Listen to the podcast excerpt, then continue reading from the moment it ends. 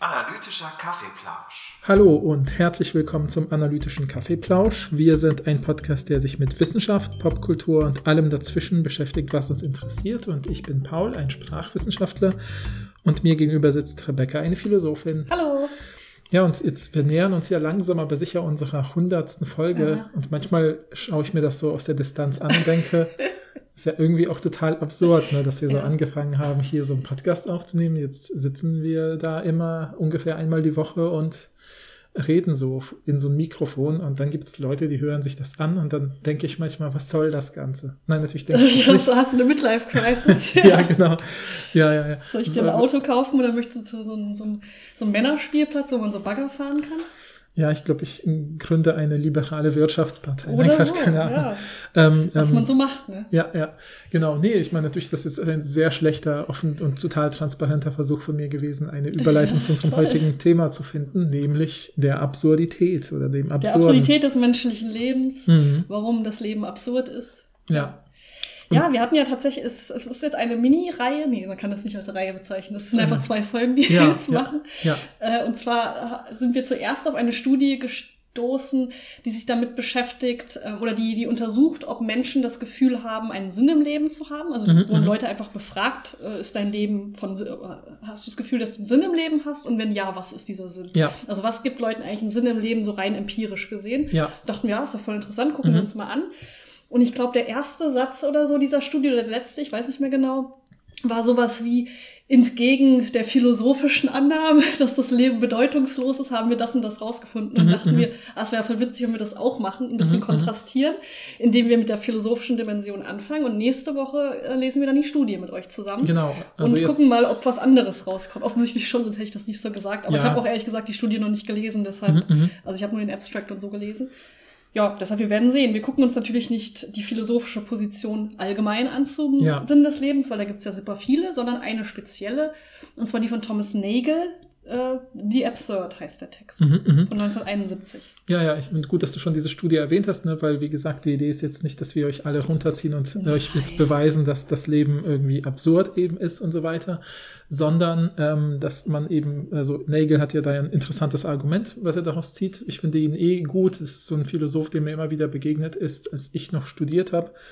Ähm, weil er gut schreibt und einfach auch zu ja. großen Themen und Wörtern sehr kurz und prägnant Dinge Mhm. erstmal so zusammenfasst, man denkt, ah ja, interessant. Man kann da irgendwie dann andocken, so aus seinem Alltagswissen und wird trotzdem schon so ein bisschen in die Welt der Philosophie reingezogen, würde ich mal sagen. Ja, wir haben ja schon ganz oft äh, auch über das Einführungsbuch äh, What Does It All Mean? Was bedeutet das alles? Eine ganz kurze Einführung in die Philosophie geredet von ihm. Mhm. Sehr empfehlenswert, wenn man ein bisschen Überblick kriegen will. Wir haben ja auch sicher, als wir angefangen haben, oder als ich das angefangen habe zu lesen, war ich mir sicher, wir haben doch schon was von Thomas Nagel besprochen. Ja. Und dann dachte ich so, nee, wir hatten das einmal vor und haben die Hälfte der Folge aufgenommen und dann festgestellt, dass es überhaupt nicht funktioniert. Nicht zu diesem Text, sondern Ja. anderen Text. Ja, Vielleicht werden wir das nochmal aufgreifen, irgendwann Mhm, anders. mhm, Wenn ihr mhm. die Geschichte dahinter hören wollt, sagt uns Bescheid. genau. Das ist nicht so interessant, leider. Nee. Aber ja, ich glaube, wir haben noch keinen Text von Thomas Nagel besprochen, aber Mhm. ich glaube, wir haben ihn schon ein paar Mal erwähnt. Vielleicht kennt ihr ihn ja von diesem Text über, wie ist es, eine Fledermaus zu sein. Mhm, mhm, Kennt man vielleicht aus dem Ethikunterricht vielleicht, ich bin mir nicht sicher. Boah, keine aber Ahnung. vielleicht habt ihr davon schon mal Mhm. was gehört. Ist ein, einfach einer der, ähm, der, der bekanntesten zeitgenössischen Philosophen. Mhm, mhm, also er lebt auch noch. Ähm, ja. Genau, und deshalb lesen wir den heute. Der Text ist von 1971, habe ich das schon gesagt? Ich weiß Nee, noch nicht. Mhm. und ähm, ich würde trotzdem zum Anfang eine kleine Triggerwarnung aussprechen. Es geht ganz kurz um Selbstmord in diesem Text, da Mhm, reden wir vielleicht auch drüber, ähm, aber nicht im Detail. Und natürlich, wenn man sich über solche Fragen ähm, unterhält oder diskutiert, die sowas mit dem Sinn des Lebens und der Bedeutungslosigkeit gegebenenfalls Mhm. des Lebens äh, beschäftigt, das kann ja auch triggering sein für Leute. Ja, also ja. wenn ihr in einem bestimmten Mindset seid, dann hört euch die Folge vielleicht nicht an. Wir verlinken wie immer auch ähm, Hilfeportale in der Beschreibung. Äh, ich persönlich finde diesen Text relativ positiv. Also Mhm, er hat ja auch mhm, ein positives Ende, eine positive Haltung auf Ja. die Bedeutungslosigkeit. Ja. Aber das ist natürlich nur meine eigene Meinung, deshalb Mhm. ne, passt ein bisschen auf euch auf vielleicht. Ja, ja. Ja, genau. Ne? Also ich find, fand halt eh, also die Idee, ich habe so ein besonderes Verhältnis zu dem Wort absurd, weil ich, äh, ähm, als meine Familie aus Polen hergekommen ist, begegnet man ja dann immer wieder Wörtern, wo man denkt, ach, das ist ja voll ähnlich oder so, oder wie in meiner Sprache. Und ich meine, Polnisch und Deutsch sind jetzt nicht sehr verwandt, weil das eine eine slawische und das andere eine eben eine äh, ähm, indoeuropäische, indogermanische Sprache ist. Und ähm, trotzdem die, die, die, ähm, da beide sind, sorry, beide sind natürlich indogermanisch und Deutsch ist natürlich nur, auch nur germanisch. Ähm, und indoeuropäisch sind eigentlich alle so europäischen Sprachen. Aber das Interessante war eben, dass ich das, das Wort absurd wirklich äh, äh, fast genauso, auch vom Klang und so und, und von der Bedeutung ähnliches und mir ist das sofort aufgefallen, dass ich dachte, ah, witzig, es gibt auch dieses Wort äh, hier so. Aber ähm, witzig, dass man das, ich habe das Gefühl, dass man absurd gar nicht so oft im Alltag hört, vor allen Dingen, wenn man Kind ist, du bist ja als Kind nach Deutschland gekommen. Ja, ich glaube, es wird im Polnischen war mein Eindruck, oder ist auch immer noch mein Eindruck, wird es auch häufiger benutzt, so, so wenn man, weil man zum Beispiel mit, wenn man mit so bürokratischen mhm. Blockaden kon konfrontiert wird, ne? Und gerade da wir uns ja auch in, da in so einer Phase befunden haben, wo wir uns ja ganz viel mit sowas wie die richtigen Papiere zusammensuchen, um irgendwo anzukommen ja, und klar. aufgenommen zu werden und so. Und dann passt das, glaube ich, auch, dass man dieses Wort voll benutzt, so dieses so, ja, um Formular A zu bekommen, brauche ich Formular B und um Formular B zu bekommen, brauche ich Formular C, aber Überraschung, was brauche ich, um Formular C zu bekommen? Formular A. Mhm. Also kann ich nirgendwo anfangen, sozusagen, ja, ja sowas. Ja, und das sind ja genau die Sachen, die man dann sofort damit assoziiert.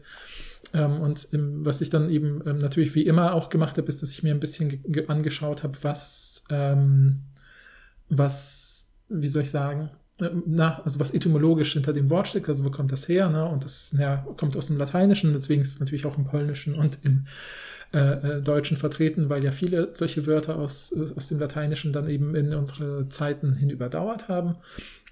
Und es ist tatsächlich eigentlich eine Metapher aus der Musik. Also das ist mhm. eigentlich mhm. sozusagen absurd, heißt sozusagen im Prinzip etwas, ist etwas, das so nach dem Motto ein, eine Band oder wie auch immer mehrere Leute singen und einer singt schief mhm. und macht damit das Ganze kaputt. Und das ist absurd. Also sozusagen, sozusagen übersetzt heißt es sowas wie außerhalb des, sozusagen außerhalb des Klanges liegend. Mhm. Ja, so, ist sozusagen es ist dieser eine Ton, diese eine Tonspur, die schief liegt und damit ist alles irgendwie verzerrt. Mhm. Ja, und das ist sozusagen ein bisschen das, was man so etymologisch da rausholen kann.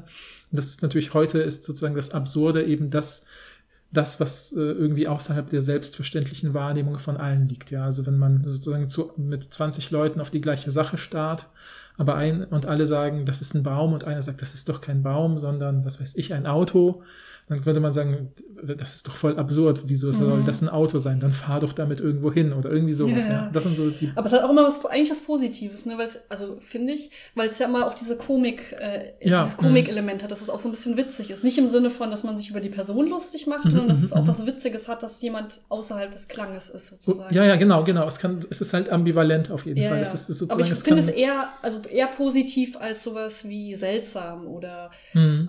weiß ich nicht, was man sonst noch abstrus Abstrus finde ich auch, find ich auch mhm, mhm. negativer als absurd. Ja, ja, Aber das ja, liegt halt natürlich auch damit zusammen, dass wir sowas wie das absurde Theater als Genre haben, ja, ja, ja, was ja. auch dann diese, diesen Humor hat. Ja, aber ich glaube, es, es gibt immer, das ist total spannend, das ist immer dieses, es gibt irgendwie diesen Bereich, diese, diese, diese, dieser etwas schiefen Wahrnehmung. Das ist so der Grund, wie wenn man, keine Ahnung, so ein bisschen habe ich immer das Gefühl, auch wegen diesem Verzerrten und so weiter, wenn man dann so ein ja, Spiegelkabinett denkt, wo irgendwas verzerrt ist, oder wenn man als Kind zum ersten Mal vor einem Spiegel steht, die vielleicht an einer Stelle ein bisschen schief ist und dadurch, keine Ahnung, wirkt eine, oder so. ja, oder eine Ecke des eigenen Gesichts wirkt dadurch unnatürlich mhm. schief oder wird so nach unten gezogen oder so.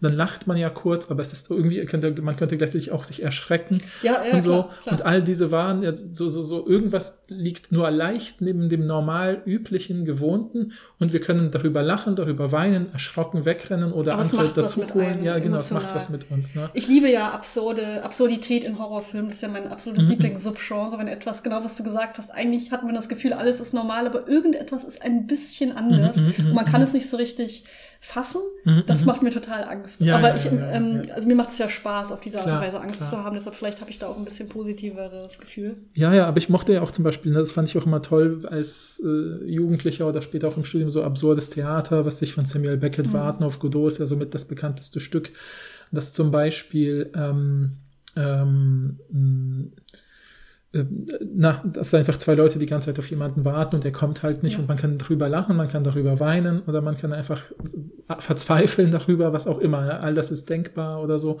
Aber es hat auch immer natürlich so was total Lustiges oder so. Und ich weiß, es gibt diesen einen Autor, ich weiß, kann seinen Namen wahrscheinlich nicht richtig aussprechen, also ein rumänischer Autor, der ist, glaube ich, Eugene, wie Eugen sozusagen, ja, mhm. Ionesco mit Nachnamen. Und Ionesco hat halt so ähm, Stücke geschrieben, weil er hat halt eben, ähm, ja, wenn, er, wenn man Fremdsprachen lernt, heute noch und wahrscheinlich auch zu den damaligen Zeiten, begegnet man oft so absurden Texten, so etwas wie, können Sie mir bitte sagen, wo das Restaurant ist? Ja, natürlich, das Restaurant mhm. befindet sich hinter der Müllerstraße rechts oder sowas. Ja. Ähm, und er hat dann quasi, äh, ein, viele seiner ersten absurden Theaterstücke bestehen halt daraus, dass er einfach nur diese Dialoge aus so Fremdsprachenlehrbüchern ja, zu zu halbwegs kohärenten Geschichten zusammenbastelt und dann mussten das halt Schauspieler so richtig seriös performen. Und das ist natürlich total interessant. Das ich mir sofort angucken, das hört sich, ja. hört sich super gut an. Ja, ja, ja. Muss ich ja. natürlich direkt aus dem, im Französischunterricht gibt es immer diesen Papagei und man denkt sich so, wieso ist da so ein Papagei, der spricht? kennt ihr auch den Papagei, Leute? Sagt ja, spannend, weiß ich nicht. Ja, ja. Arthur heißt der, glaube ich. Oh. Ähm, egal, darum soll es jetzt nicht gehen, sondern. ja, es war um eine kleine Text. Geschichte des Wortes absurd. Aber voll interessant. Ja, Finde ich ja, immer ja, wie immer interessant. Ich mochte auch diese Metapher mit dem aus dem Klang sein. Oder äh, aus dem, ähm, wie hast du das gesagt? Ja, ähm, also, so, also ich, ich, hab, ich, ich gucke immer in verschiedenen, zum Beispiel dem Englischen äh, war einfach dieser schöne Satz out of tune. Ja, ja out also, of tune, genau. Ja, jemand, ja, also ein bisschen so, ja, ja, irgendwas äh, stimmt nicht genau. Aus dem Rhythmus sein oder so, aber diese, diese eine Stimme, die dann irgendwie ja, dann, Man schlägt eine Gitarre an und die eine Seite macht und man genau. denkt so, ach, okay, ich muss sie neu stimmen. It's ja. absurd. Ja, genau. Ja, literally. Ja, und was ganz äh, schön ist, ist, dass Nagel einsteigt zu sagen, dass die meisten Menschen irgendwie das Gefühl haben, dass das Leben doch absurd ist. Mhm. Aber wenn man sie danach fragt, dann können sie das nicht so richtig fassen, mhm. warum das so mhm. ist. Also wenn man mhm. fragt, warum ist denn das Leben absurd, dann schieben sie so Gründe vor, aber seiner Meinung nach sind das nicht die richtigen Gründe. Und er versucht in dem Text so ein bisschen zu zeigen, warum das Leben absurd ist. Und er, wie gesagt, Spoiler, er findet das nicht negativ. Also ja. er sagt ganz am Ende, das ist eigentlich kein Problem. Ja, ja. Und da werden wir dann. Er macht es sogar, er dreht das sogar richtig positiv um, ja. wo ich richtig beeindruckt Ich war auch beeindruckt, ja. Das ist jetzt voll die, der Spannungsaufbau für euch. Ja. Ähm, aber ja, ich fand es auch gut, dass er diesen Ansatz hat, erstmal so ein bisschen alltagssprachlich zu gucken, wie sprechen Leute darüber. Und ich musste natürlich sofort dran denken, worüber wir schon mehrfach geredet haben in den Folgen über ähm, Gesprächsanalyse. Mhm. Und dass man oft, wenn man, sage ich mal, größere Themen bespricht, ja, äh, also so irgendwas, ja, man redet über, keine Ahnung, irgendwelche schlimmeren persönlichen Krisen, keine Ahnung, jemand wurde verlassen oder ähnliches mehr. Und dann kann man ja das Gespräch oft, das, das ist ein typisches, wenn man so ein Thema hat, wo klar ist, da findet man jetzt nicht die richtigen Worte, um die Person jetzt zum Beispiel sofort zu trösten, aber irgendwie muss ja ein Gespräch ein Ende finden. Dann ist ja eine der typischen Strategien, dass man da so mit so Floskeln, Hilfe von Floskeln, ja. Phrasen rauskommt und oft sind diese Floskeln genau das, was er so ein bisschen so anheißt. Man so sagt wie, ja, so spielt einem manchmal das Leben, man hat nichts in der Hand, ja, es mhm. liegt alles außerhalb unserer Gewalt und ach komm, in in 5000 Jahren wird es egal sein. Ja, wir sind nur ein, ein kleiner Sprenkel in dem ja, unendlichen Universum. nur eine Schneeflocke im großen ja, Schneesturm genau, des Universums. Ja, so, genau. solche, um solche Sachen deutet er halt an. Ne? Ja, und dann, dann geht er das auch so einzeln durch. Also er macht, glaube ich, so drei Vorschläge von Gründen, die so angegeben werden, wenn man eben Leute fragt, wieso ist denn das Leben absurd? Mhm, mhm, mhm. und sagt dann immer, warum das aber eigentlich nicht richtig ist. Oder mhm, warum, da nicht, warum da noch mehr hintersteckt, sagt er eigentlich. Er sagt ja, eigentlich, ähm, dass die alle etwas Richtiges greifen, aber sie finden, sie können es nicht richtig fassen, was eigentlich das Absurde ja, ja. ist. Das ist ja der, die Argumentation. Ja. Und der erste Vorschlag ist sowas zu sagen, was du hast du es auch schon angesprochen, ich weiß es gerade nicht, aber ist so diese Argumentation zu, zu sagen, nichts, was wir jetzt tun, wird in einer Million Jahren noch wichtig sein. Mhm, mhm und deshalb mhm. ist das Leben absurd. Mhm, denn mhm, wen interessiert es denn jetzt, dass wir hier diesen Popel-Podcast machen? Also in einer Million Jahre wird sich doch niemand mehr dafür interessieren. Vielleicht. Ja, ja. Allegedly. ja, ja, genau. Vielleicht, zufällig wird dieser Laptop, auf dem wir das alles aufzeichnen, das einzige sein, was man noch im Schutt findet.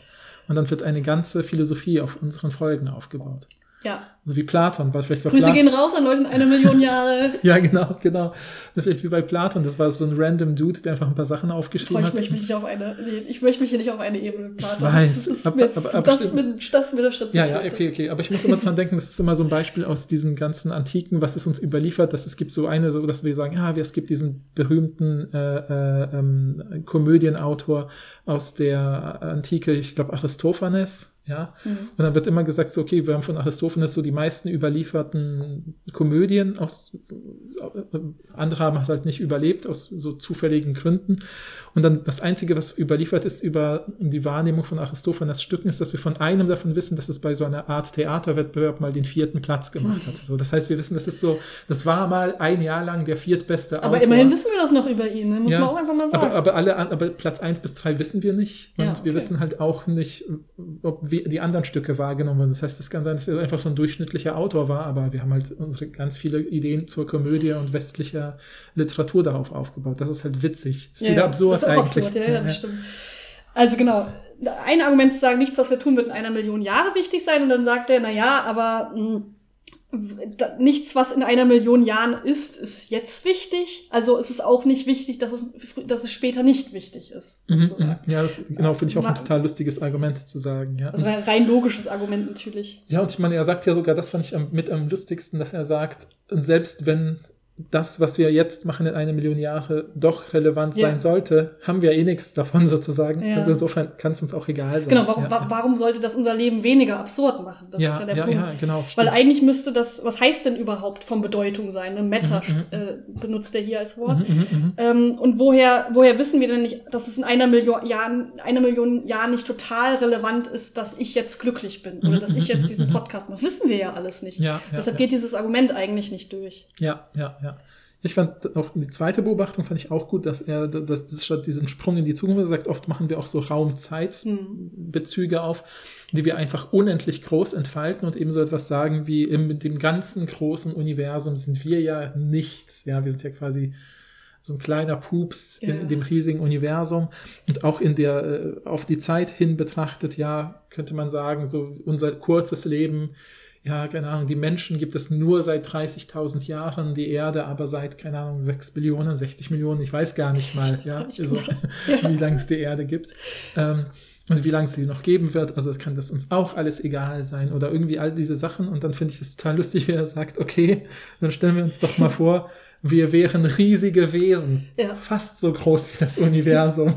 würde das unser Leben weniger absurd machen? Wahrscheinlich würde es sogar mehr absurd machen. Ja? Dann würde da so, würden so ganz viele Riesen Tollpatsche durchs Universum stolpern und denken, boah, ist hier wenig Platz. Ja, ja, also natürlich super. Das ist auch so ein typisches Nagel-Ding, das ja auch so Ja, ein bisschen ja. witzig ist. Also Ja, man stellt sich vor, wie er hier so ein Smiley hintermacht. ja, ja, das stimmt, stimmt. Und genauso ist es natürlich, wenn, selbst wenn wir jetzt, äh, wenn wir ewig leben würden, Mhm, würde mhm. das unser Leben weniger absurd machen. Wahrscheinlich nicht. Und ich denke auch sogar wahrscheinlich noch absurder, weil da würde man sagen, ach, was soll ich mich beeilen, hab ja noch Zeit.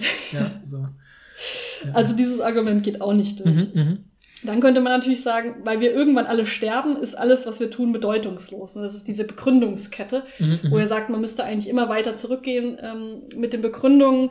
Und da wir ja dann irgendwann sterben, ist es dann im, End, im Endeffekt Mhm, irrelevant, was wir getan haben die ganze Zeit davor. Ja, er hat so eine schöne Formulierung, die habe ich dann ins Deutsche übersetzt, wo er sagt, dass man könnte das Leben sozusagen äh, als äh, sozusagen jetzt so analog sehen als eine super elaborierte Reise ins Nichts. Ja, wo Ja, man sagt so, ich bereite dies vor und mache mir leckeres Essen und richte meine Wohnung schön ein und dann bin ich tot. So, pff, Ja. ja, so, was, wozu habe ich die Wohnung schön eingerichtet? Ja. Ja, so, wenn man das so äh, äh, schnell bricht.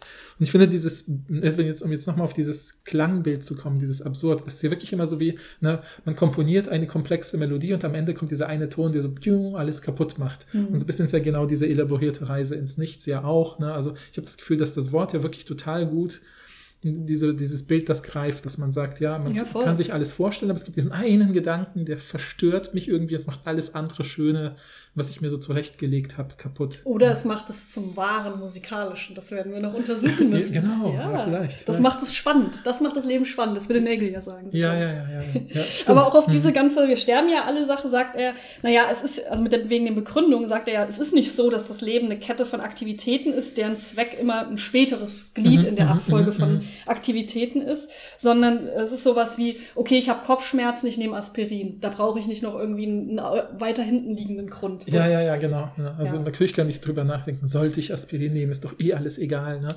Aber er hat auch so schöne Beispiele, er sagt so etwas wie, ne, wenn man sieht, wie ein Kind äh, versucht, gleich versuchen wird, seine Hand auf eine heiße Herdplatte zu legen und man springt schnell dahin und zieht die Hand äh, weg, äh, also dass das Kind Mhm. gar nicht da dran kommt, dann hat das ja auch keinen ultralangen Zweck und äh, wird Wir jetzt müssen nicht ewig in dieser Kette von Begründungen Ja, zurückgehen, ja, ja, weil es reicht einfach zu sagen, mach das oder Mhm, mhm. das soll, mach's nicht. So. Ja, ja, ja. Oder ich will es davon abhalten. Und sonst, selbst wenn wir sagen würden, ich, man müsste Mhm, immer weiter zurückgehen in Begründung, haben wir Mhm, natürlich, mhm. ja, wenn ihr uns äh, länger verfolgt, wisst ihr es vielleicht schon, wir haben dann irgendwann einen infiniten Regress, weil wir müssten immer wieder zurückgehen in weiteren Begründungen und dann Mhm. wieder Begründungen, die außerhalb von der ursprünglichen Begründung liegen und wieder Begründungen. Wir müssen irgendwann einen Cut setzen, außer wir haben einen, einen infiniten Regress, also einen unendlichen Rückschritt. Ja, genau, genau. Was ist die Ursache davon, davon, davon? Ich finde immer noch das beste Beispiel Infinite Regress diese alte Überzeugung, dass es ein kleines Männchen in unseren Köpfen gibt, das uns steuert und dann ist man ganz kurz mhm. beruhigt, bis man denkt, aber wer steuert dieses kleine Männchen? Ein noch kleineres ja, Männchen genau. und so weiter. Ne? Das ist ja das, äh, finde ich immer das, das sogenannte Homunculus-Problem, ja. falls ihr das mal gehört habt. Das heißt, wir, wir haben eigentlich gesehen, alle diese, diese Scheinargumente, ne? also wenn man Leute fragt, warum ist das Leben absurd, bringen sie meistens solche Gründe. Das sind, die sind aber eigentlich alle nicht überzeugend, mhm. aber, oder die funktionieren nicht, aber Nagel sagt, sie drücken etwas Richtiges aus. Ja, ja. Also er sagt im Prinzip auch, eine argumentativ ist dann das schwierige Sachen, die da gesagt werden, aber seiner Meinung nach deutet die Intuition, die dahinter steckt, auf etwas Konkretes, womit er sich jetzt auch auseinandersetzen will im Folgenden. Ne? Und als guter analytischer Philosoph fängt er natürlich erstmal mit Begriffsdefinitionen an. Mhm. Mhm. Und zwar mit der Frage, was ist eigentlich absurd? Also das, was Paul ja auch schon ein bisschen gemacht hat, aber er macht mhm. dann eine eigene Definition auf und sagt, äh, absurd bedeutet eigentlich eine, eine auffällige Diskrepanz zwischen Anspruch und Wirklichkeit. Mhm. Also, und dann benutzt er so ganz viele Beispiele, die ich auch witzig finde. Also so äh, eine sehr komplizierte Rede für einen Antrag, der eh schon bewilligt ist. ja, genau, ja. Stelle ich mir auch vor. Fand ich richtig witzig. Das passiert auch in meinem Kopf ganz oft, wenn man, keine Ahnung, denkt, jemand, man weiß, heute wird über dieses und jenes Thema argumentiert in irgendeiner wichtigen universitären Sitzung und man überlegt sich schon tolle Argumente und dann geht man dahin und sagt, ja, der Beschluss muss nicht besprochen werden, das Präsidium hat dem bereits zugestimmt. Und man denkt so, Mist, ich hatte so ein tolles Argument. Äh, aber hättest du es gesagt und jemand anderes wüsste es schon bewilligt, würde die Person sagen, das ist doch absurd. Von außen.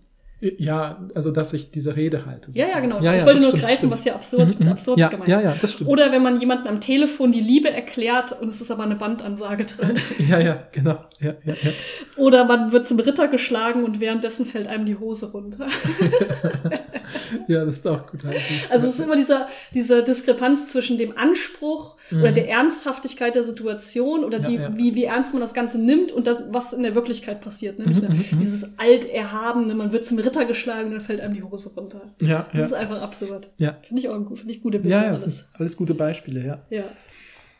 Genau, dann sagt er eben, und normalerweise ist es so, dass wenn wir das Gefühl haben, dass wir in einer absurden Situation sind, dann will man sie auch ändern. Also mhm, entweder mhm. indem man seinen eigenen Anspruch ändert oder indem man versucht, die Realität so zu ändern, dass sie zum Anspruch passt. Mhm, sozusagen. dass man sich verdammt nochmal Hosenträger anzieht, damit die Hose nicht runterrutscht. Ja, ja, ja, ja, ja. Oder ähm, er sagt halt zumindest, ist es denkbar, dass man sie ändern kann. Ne? Ja. Also normalerweise, dass, dass man sich zumindest vorstellen kann, wie man es ändern würde, damit die Situation nicht mehr absurd ist. Aber beim Leben an sich ist das anders. Ja, genau. Ne? Also ich finde ich auch total gute Beobachtung, dass er sagt, ja, es gibt im Prinzip, würde ich jetzt so äh, simpel zusammenfassen, dass es in gewisser Weise zwei Absurditätsdinge gibt oder Ab Aspekte des Absurden. Das eine sind so Fragmente, die man immer im Leben hat, ne, so wie jetzt diese ganzen Beispiele, äh, die, die, einzelnen Kleinigkeiten, mhm. die einem passieren, wo Anspruch und Wirklichkeit kollidieren und man sie dann wieder irgendwie in Balance bringen muss. Und dann sagt er aber das, worum es ja den Leuten da oben ging, ja, sozusagen mit dem ganzen, äh, wir sind Schneeflocken im riesigen Sturm und so weiter, mhm. dass man da äh, sagen muss, da geht es um was anderes, nämlich um im Prinzip auch eine Kollision von Anspruch und Wirklichkeit in Hinblick auf das Leben insgesamt versus mhm. dem Zufall und der Willkür und dem Zweifel, den man da herantragen kann. So, so ein Generalzweifel ja, könnte man sagen. Und das ist, äh, das ist das der philosophische Sinn der Absurdität. Das hat also etwas Universelles. Es geht jetzt nicht mhm. um die Einzelfallabsurdität mit dem Ritterschlag, sondern mhm. wirklich um alle, um das Leben an sich. Also genau, also auf der einen Seite haben wir irgendwie die Ernsthaftigkeit, mit der wir unser Leben leben und, ähm, und die Sicht, dass wir, dass wir alles so ernst nehmen und aber auch, dass diese Sicht äh, total willkürlich und anzweifelbar mhm. ist. Das ist das, was kollidiert. Und das geht er dann so ein bisschen durch, indem er sagt, wir können uns ja mal beide Komponenten anschauen. Einfach einmal diese Ernsthaftigkeit und einmal diesen, diesen Blick von außen und gucken, wie, wie das so zustande kommt. Ne? Mhm. Mhm. Ja. ja. Ich finde es auch total interessant, dass er manchmal habe ich das Gefühl, äh, um, ich hatte sofort immer das Gefühl, äh, also ich hatte irgendwie da, wann das Bild im Kopf vom, beim Lesen eines Textes, immer wenn es um diese Perspektive geht auf das große Ganze, dass man so ein bisschen eben sich so vorstellt, äh, so als ob man so von dem ganzen Planeten Erde von mir aus sich distanziert und so ein bisschen draufschaut wie auf so eine Ameisenfarm, ja, mhm. wo man irgendwie das Gefühl hat, so, ja, da wuseln jetzt so Wesen rum, ne, und dann schreibt Nägel ja auch so schön, ja, okay, so, so ein typisches Menschenleben ist ja so voller Energie, ja, man sieht ja, dass diese, ne, man braucht ja nur auf so einen Bahnhof zu gucken und dann sieht man, ah, der eine rennt von da der andere mhm. rennt nach da und jemand holt sich noch schnell was zu essen und die dritte Person telefoniert, emotional aufgewühlt, ja, und all diese Leute sind ja irgendwo hingerichtet, haben ihre Aufmerksamkeit auf Dinge fokussiert, ja, ja, haben irgendwie Ziele und so weiter. Und, Genau, das ist diese Ernsthaftigkeit. Ja, Also er ja. sagt, selbst wenn wir jetzt von uns sagen, wir führen kein ernsthaftes Leben, äh, blicken wir auf unser Leben schon ernst. Also wir Mhm. führen ein, also das Mensch, menschliche Leben ist voll von Plänen, von Abwägung, von Entscheidungen, von Erfolg, von Misserfolg. Und wir führen eben dann dieses Leben mehr oder weniger energetisch. Ja, Aber äh, dies, wir führen immer ein Leben sozusagen. Ja. Und dieses Leben ist ein Fulltime-Job. ja, ja. also ja. 24 Stunden lang führen wir dieses Leben. Mhm. Wir führen diesen Job auf, äh, aus und genau dann führen wir auch ernst. Also genau dann leben wir dieses Le- Leben auch ernsthaft. Ja, also ja. Wir, haben, wir kommen ja auch nicht da raus. Was sollen wir Ja, machen? ja, ja. Anderes Leben leben, sagt er so schön. Ja, ja, ja, ja. Ich fand doch diese Formulierung super lustig, dass er sagt, so ein Menschenleben zu führen ist ein Vollzeitjob. Ja. Irgendwie, weil ich dachte, ja, irgendwie trifft es ja So, auch. so ein Ding, was, da, da, ich finde, man sollte sich, es gibt ja immer diese, diese Wandtattoos, ne? Mhm, Mit so mhm, richtig, aber so, so ausgelutschten Sprüchen, die niemand mehr hören Ja. kann. So lebe dein Leben und träume deinen Traum oder wie das heißt. Träume nicht dein Leben, sondern lebe dein Ich wollte es ein bisschen schöner machen. Aber das sind ja diese Pseudo, ein bisschen pseudo-philosophischen Ja, ja, ja, Sprüche, aber ich finde, wir sollten uns richtig philosophische Sprüche wie den. Ja, ein Menschenleben führen ist ein Vollzeitjob. ist total gut, ja. So, also nochmal, ne, falls ihr Merch haben wollt. Oh, ne, Wandtattoo. äh, Wandtattoos von äh, Das analytischer wäre das wär eine Kaffeeplausch. Top-Merch-Idee. Ja, total. Wollt ihr haben? Sagt Bescheid. Ja, ja. Also das meint er mit Ernsthaftigkeit. Mhm. Und die zweite Komponente ist dann eben diesen Schritt zurückzugehen und zu reflektieren. Also dass wir, ähm, das ist sowas Urmenschliches, sagt er ja auch, Mhm, mhm, ähm, dass wir so von außen auf uns gucken und sozusagen selbst überwachen.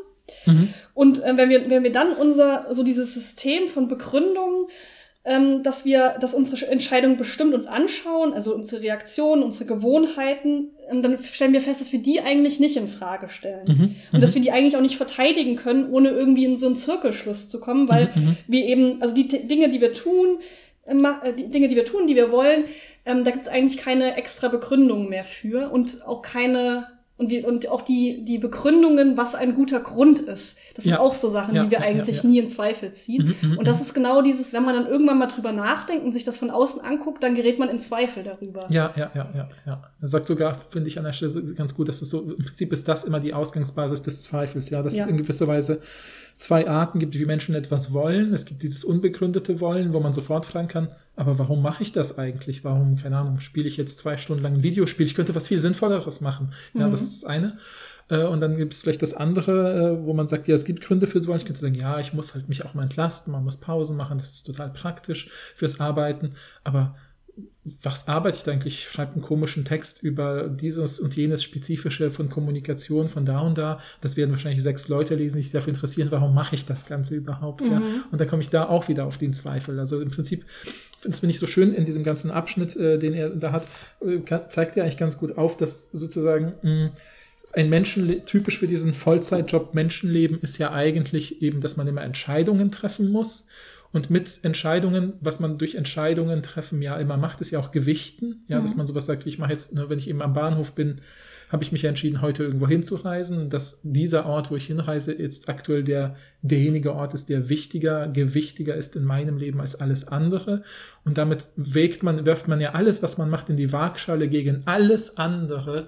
Und das ist an sich schon so ein überwältigendes Bild, dass man immer in diesen Generalzweifel verfallen kann. Ja, Mhm. so- Was ist eigentlich, was ist ein guter Grund und warum Ja, ja, ist mir das jetzt wichtiger als das andere in der Waagschale? Mhm, Und warum, woher nehme ich das überhaupt? ja, ja, ja. Alles, was wir tun, ist doch eigentlich willkürlich. ja. Und da fängt dann der Skeptizismus an.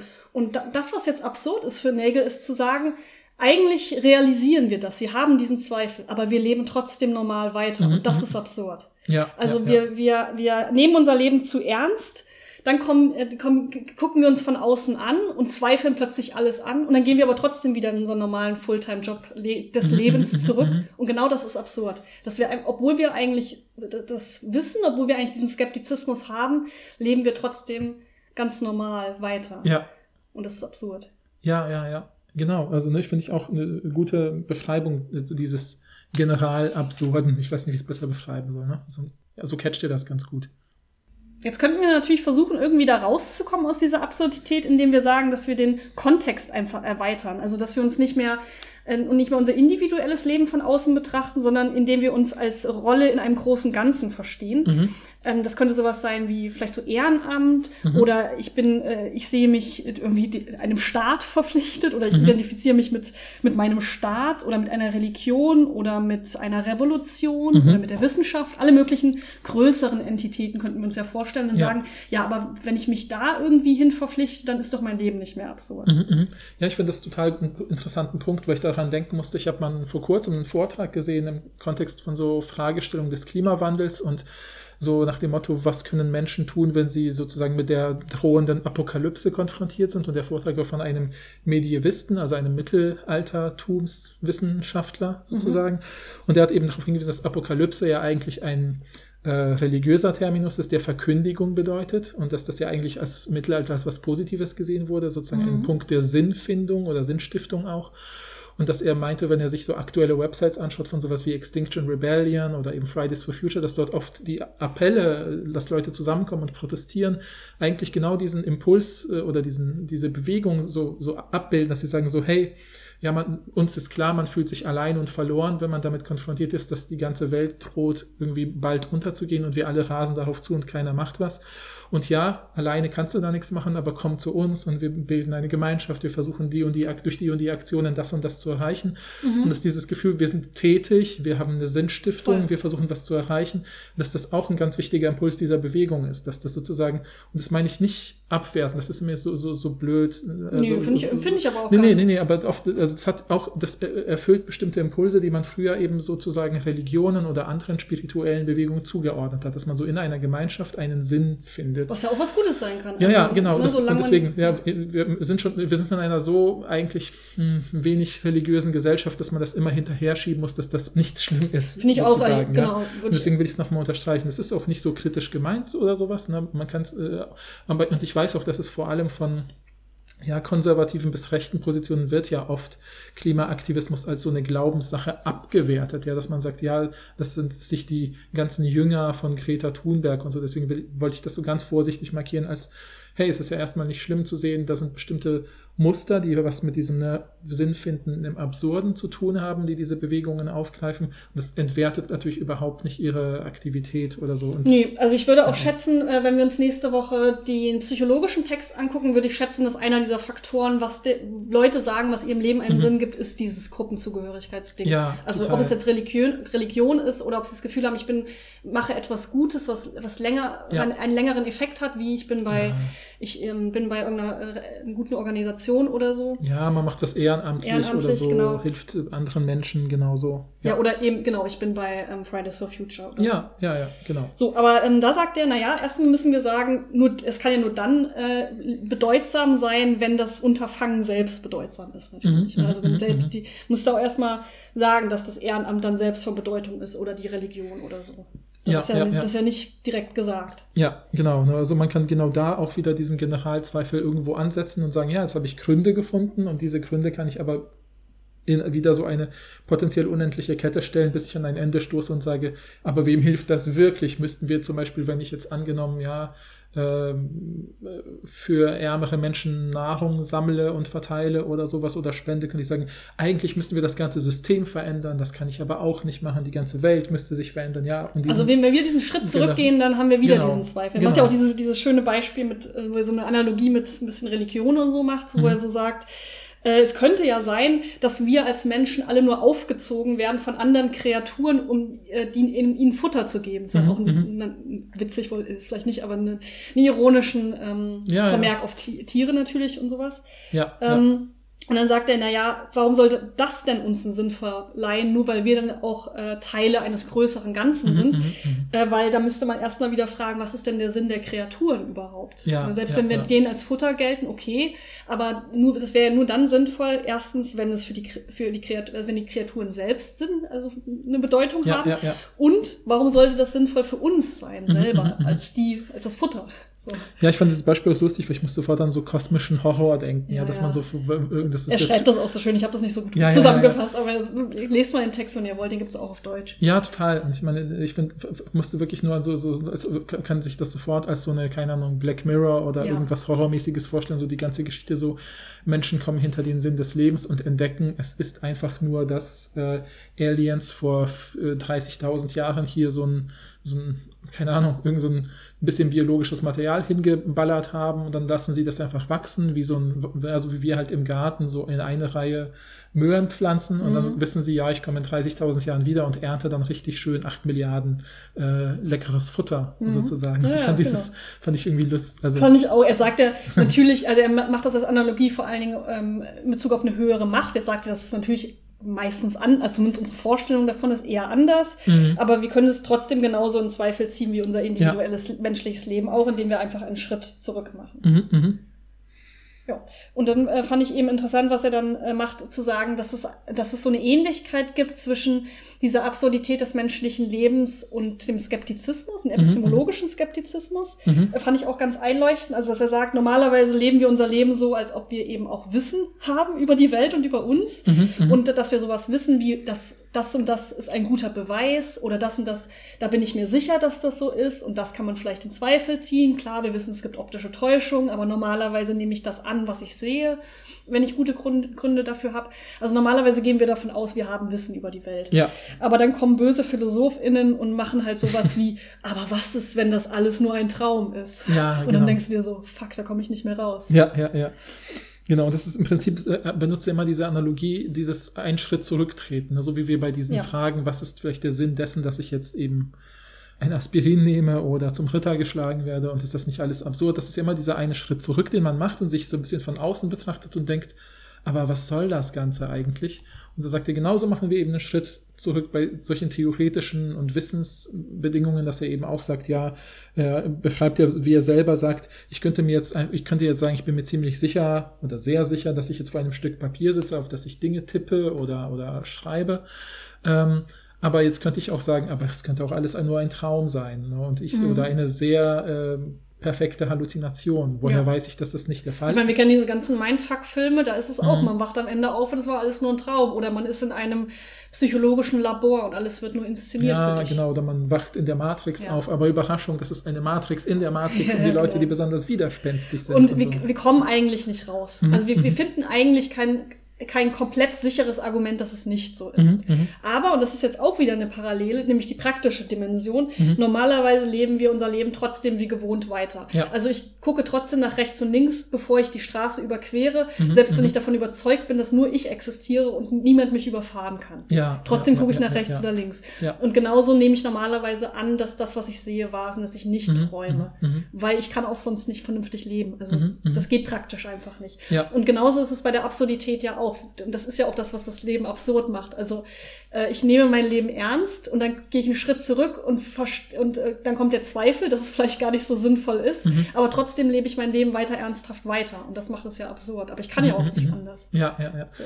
Es, es gibt immer, ich weiß immer, es gibt immer dieses Beispiel, das hat auch was mit sprachwissenschaftlichen so Erkenntnissen zu tun, dass man immer so guckt, äh, ne, woher wissen wir die Bedeutung eines Wortes definitiv? Weil wenn man es überdenkt, kann man sagen, ja, eigentlich bedeutet das gar nichts, äh, kann alles und nichts bedeuten, jedes Wort ist dynamisch und so kann neu verwendet werden und kann sich verändern und so weiter. Und dann gibt es immer, fand ich äh, ganz lustig, äh, dieses Beispiel, es gibt ja diesen französischen Philosophen Jacques Derrida mit seiner Position der Dekonstruktion, dass man ja sozusagen statt Sinn zu suchen in Texten, müsste man ja eigentlich alles in ihren Texten finden, dann würde man sie besser analysieren in gewisser Weise, wenn man die Texte so lange analysiert, bis man alle Stellen findet, die einem scheinbaren Sinn, den sie zu haben, glauben, widersprechen. Ja, Mhm. also so, das ist ein bisschen so wie Extremsport des Interpretierens, hatte ich immer das Gefühl, die Dekonstruktion.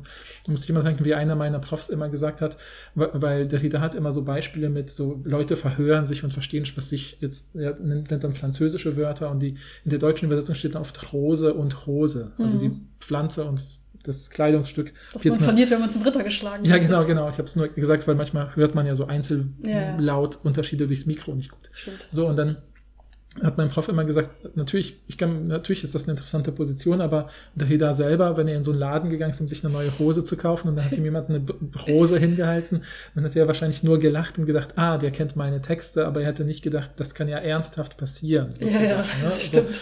So.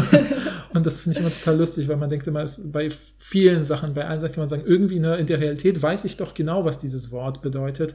Aber klar, sobald ich einen wissenschaftlichen Aufsatz schreibe, dann bin ich im Zweifel und gucke von allen Seiten und so weiter. Und das ist irgendwie vielleicht äh, ähm, auch witzig, dass jetzt komme ich wieder zurück auch zu, zu Nagel, dass er sagt, manche Leute finden ja zum Beispiel, ne, wie du gesagt hast, diese Rolle in etwas Größerem suchen, Gesellschaft, Staat, Revolution, dass er auch Wissenschaft nennt und sagt, mhm. da kann man ja auch so sagen, ja, ich trage zum Fortschritt ja, des ja, gesellschaftlichen Wissens bei oder so. Und dass man da ja dann versucht, genau diesen Mittelweg irgendwie zu finden zwischen diesem realistischen, wir machen ja irgendwie weiter wohin Nagel ja will und wissen irgendwie, was der Sinn ist. Im Wissen darüber, dass es eigentlich keine letzte Begründung gibt, suchen wir trotzdem nach der nächsten mhm. oder so. Das finde ich irgendwie interessant. Das hat mhm. mich irgendwie mh, hm, ja, aktiviert und ich weiß noch nicht, wo das hinführt. Vielleicht können wir das am Ende nochmal besprechen. Ja, gerne. Ja, ja. ja, ja. Mhm. Ähm, ich, hast, ich weiß nicht, ob du die Fußnoten gelesen hast, weil ich fand ja. so eine Fußnote ganz lustig, wo er irgendwie beschreibt, dass der Philosoph David Hume, mit dem ich mich nicht viel auseinandergesetzt hat, aber an einer Stelle sagt so ein bisschen dieses Lebensgefühl, dieses Schritt zurücktreten und dann wieder weitermachen wie bisher, äh, als Kontrast dazu, äh, beschreibt er so schön, was er sagt, dass, dass David Hume irgendwie auch irgendwelche so Generalzweifel, Gedanken in seinen Schriften mhm. anstellt und dann geht er äh, und, und merkt, oh Gott, alles ist so schwierig und sinnlos. Und dann geht er raus und trifft sich mit Freunden und trinkt was und spielt Backgammon und ja. äh, hat Spaß drei Stunden lang. Und dann kommt er wieder zurück und schaut sich seinen Text an, den er bis dahin geschrieben hat und denkt sich, äh, das ist kalt und total überzogen und das sind geradezu lächerliche Zweifel, die ich da formuliere. Mhm. Aber dann macht er da auch so weiter wie bisher und schreibt ja. halt diesen Text. Und das finde ich irgendwie witzig, dieses Beispiel. Ja, das ist auch witzig, diese, ja, ja. diese, diese Doppel, ähm, diese Doppelrolle, ne? Von wie ich mein Leben lebe und wenn ich dann ins Reflektieren komme. Aber ich komme irgendwie aus beiden nicht raus. Mhm, mh. Aber das macht irgendwie das menschliche Leben in, in seiner Essenz aus. Ja, ja. Finde ich eigentlich auch ganz griffig. Ja, ja, ja. ja. Und, und auch ein bisschen äh, entlastend. Mhm, ja. Also, wenn man das so realisiert hat, wenn man so denkt, ja, stimmt. Ja. Aber ich lebe ja trotzdem mein Leben normal weiter und das ist ja auch in Ordnung. Ja, ja, ja, genau. Finde entlastend auch ein bisschen. Ja. Finde ich auch. Ne? Er sagt ja auch im Prinzip, ne, dieses einfach weitermachen in gewisser Weise ist auch eben so ein Modus, in dem man dann zurückfällt. Und würde man versuchen, wirklich alles, was man macht, auf einer rein rationalen Ebene zu begründen, würde das definitiv, so sagt er halt, in eine Verrücktheit führen. Ja, also ja, wo man irgendwie denken würde, ja, ich komme, man würde ja zu gar nichts mehr kommen, sozusagen. Ja, es, ja, es ja. würde ja auch nicht funktionieren, weil man ja in den infiniten Regress äh, abrutschen würde. Aber im Grunde ist es das eben das, was er sagt, was in diesen schlechten Argumenten vom Anfang, mhm, mhm also wenn mhm. man die Leute fragt, warum ist denn dein Leben absurd, und dann bringen sie so ne, Schneeflocken und Schneesturm-Argumente. Das ist das, was eigentlich dahinter steckt, dass, dass das eigentlich alles eine Metapher ist für diesen Schritt zurück mhm, und das, mhm. was sie eigentlich meinen. Mhm, ja, und dann geht er noch mal so ein bisschen, dann kommt er jetzt eigentlich so ein bisschen zu diesen positiveren Sachen. Ja, und dann ja, fragt ja. er erstmal, wie ist es denn bei anderen Entitäten? Also ist denn zum Beispiel das Leben einer Maus auch absurd? Mhm.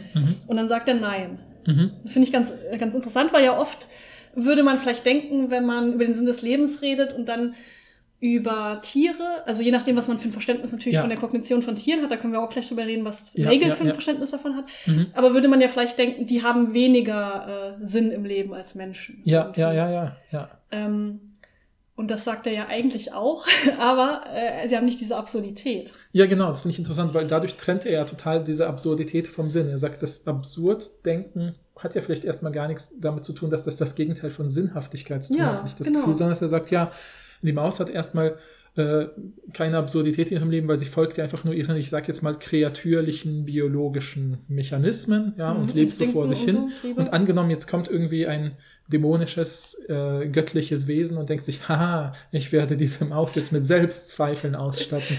Und dann wird. ja, und dann sagt Könnte man so einen Comicstrip machen, das kann ich ja, mir richtig vorstellen. Ja, ja, und jetzt dann denkt diese Maus, ja, ich meine, das gibt's, sind die Ninja Turtles. Nein, Quatsch. Weil ja, gibt's auch diesen, gibt's auch sowas in der Art schon. Nee, Quatsch. Aber ähm, das, diese, die haben ja so einen so einen Ratten, also so eine Ratte ist ja ihr Meister nie, und so weiter. Ah, okay, okay. Naja, und auf jeden Fall merkt dann diese Maus, oh nein, was tue ich hier? Hm, ich muss irgendwie durch Löcher kriechen und Korn sammeln und vor den Katzen fliehen, um zu überleben oder sowas. Aber letztlich, was macht sie? Sie macht dasselbe, was sie vorher gemacht hat. Sie sammelt Essen, bewegt sich durch Mäuselöcher und was auch immer Mäuse machen, wir haben keine Ahnung. Ja, ich wollte gerade sagen, wir haben nur diese Comic-Idee. Ja, ja, ja. Es tut mir leid, liebe Maus-Community, falls ihr uns zuhört. Ich weiß nicht genau, was ihr macht. Ja, schreibt ähm, uns und dann machen wir auch eine Folge über Mäuse. Ja, total. Also was bei, bei Mäusen der, der Fall ist nach Nagel, ist, dass sie kein Selbstbewusstsein Mhm, haben. mhm, mhm. Also Selbstbewusstsein im Sinne von ein Sich Bewusstsein selbst- über sich selber. Ja, ja. Äh, er nennt es auch Selbsttranszendenz. Mhm, mhm. Ähm, das heißt, sie haben nicht die Möglichkeit zu erkennen, dass sie nur eine Maus sind. Genauso Mhm, wie, also wir haben ja die Möglichkeit zu erkennen, dass wir nur, nur Menschen sind. ja, ja. Aber Mäuse haben das nicht, zumindest sagt Nagel das. Mhm. Und deshalb äh, haben sie auch kein, nicht diese Zweifel. Also sie kommen nicht, sie machen nicht diesen Schritt zurück, erkennen, Mhm, dass sie mhm, eine mhm. Maus sind und dass es alles Quatsch ist. Mhm, Und dann mhm. kommen sie ja den Zweifel. Und dann haben sie Sinn plötzlich. Dann, dann gibt es vielleicht die Möglichkeit für Sinnhaftigkeit und für Absurdität. Mhm, mhm. Aber das ist nun mal bei Mäusen nicht der Fall. Ja, also ich ja, weiß ja. nicht, ob Mäuse ein Selbstbewusstsein. Ich weiß leider nicht so viel über die Mhm. Kognitionen von Mäuse. Das könnt ihr uns gerne schreiben.